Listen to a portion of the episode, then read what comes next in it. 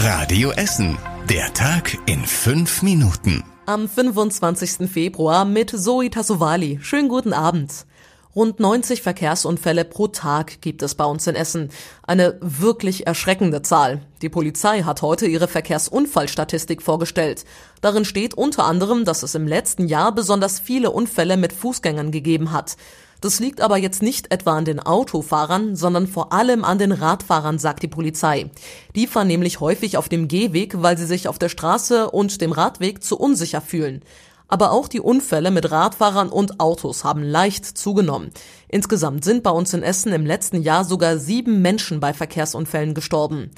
Um die Zahl der Unfälle wieder zu senken, wollen die Stadt und die Polizei vor allem den Radverkehr sicherer machen. Dafür soll unter anderem Gummi zwischen den Straßenbahnschienen eingesetzt werden, aber auch Alternativrouten für Radfahrer sind im Gespräch, damit man insgesamt das Unfallrisiko wieder senkt.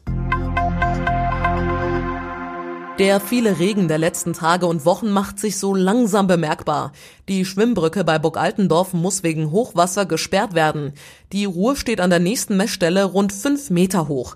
Deshalb wurde die Brücke dicht gemacht. Wie lange das gilt, ist aktuell noch unklar. Das Hochwasser geht zumindest schon wieder deutlich zurück, sagt der Hochwasserwarndienst der Bezirksregierung. Die Schwimmbrücke in Burg Altendorf ist eine wichtige Verbindung nach Bochum. A wie abgestorben bis Z wie Zwieselbruch. Viele Bäume bei uns in Essen sind krank und stehen deshalb nicht mehr ganz so sicher. Deshalb müssen sie in den nächsten Tagen dringend gefällt werden. Betroffen sind insgesamt 37 Bäume bei uns in Essen. Den größten Einsatz gibt es in der Elisenstraße im Ostviertel. Dort werden vier Bäume am Straßenrand gefällt. An der Kita am Schöllerpart in Bocholt fallen drei Weiden, an der Bochumer Landstraße in Freisenbruch zwei Linden. Überall sollen an derselben Stelle oder zumindest in der Nähe auch Bäume nachgepflanzt werden. Das Ganze dauert allerdings bis zu zwei Jahre, sagt die Stadt. Dieser Anblick war für einige Essener heute besonders eklig und vermutlich auch etwas abschreckend. Die Aktivisten von Peter haben in der Innenstadt gegen Tierquälerei protestiert. Dafür haben sie eine täuschend echte Attrappe eines blutigen Kuhkopfes gezeigt. Warum das Ganze? Nur sie sagen, dass jedes Jahr anderthalb Millionen Tiere qualvoll für Leder sterben müssen. Die Aktivisten fordern deshalb unter anderem, dass es mehr vegane Kleidung gibt, damit dafür keine Tiere mehr sterben müssen. Das erste große Konzert für nächstes Jahr am Baldeneysee steht inzwischen fest. Peter Maffay tritt am Seaside Beach auf. Er ist einer der erfolgreichsten deutschen Künstler. Das Konzert ist nächstes Jahr in der August. Dafür wird extra eine Tribüne mit einigen tausend Sitzplätzen am Baldeneysee aufgebaut. Die Karten für Peter Maffay gibt es ab morgen. Dieses Jahr sind schon Seed, Deichkind und David Getter am Baldeneysee. Und was war überregional wichtig? Bei der Wahl des neuen CDU-Vorsitzenden im April kommt es zu einer Kampfkandidatur. NRWs Ministerpräsident Armin Laschet und Ex-Unionsfraktionschef Friedrich Merz wollen sich um das Amt bewerben.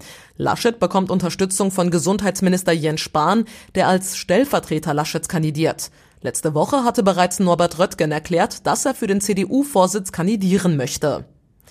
Das Coronavirus breitet sich weiter in Europa aus. Auch in Österreich und Kroatien haben sich Menschen mit dem Coronavirus infiziert, genauso wie in Spanien.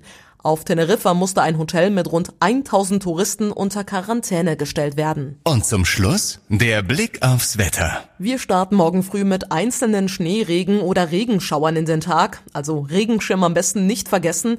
Außerdem wird es auch morgen wieder ganz schön windig. Es lockert nur ganz kurz mal auf, bei Höchstwerten um die 6 Grad. Die nächsten aktuellen Nachrichten bei uns aus Essen gibt's morgen früh ab 6 Uhr bei Radio Essen im Programm. Erstmal aber jetzt eine entspannte und ruhige Nacht und bis morgen. Das war der Tag in fünf Minuten. Diesen und alle weiteren Radio Essen Podcasts findet ihr auf radioessen.de und überall da, wo es Podcasts gibt.